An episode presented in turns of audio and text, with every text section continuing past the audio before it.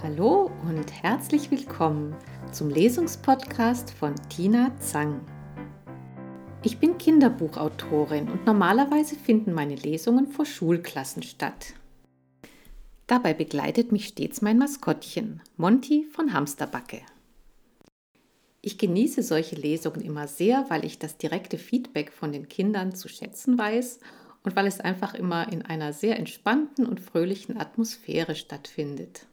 Mal schauen, ob wir das auch auf diesem Weg hinbekommen. Macht es euch also gemütlich und genießt eure ganz private Wohnzimmer- oder Kinderzimmerlesung.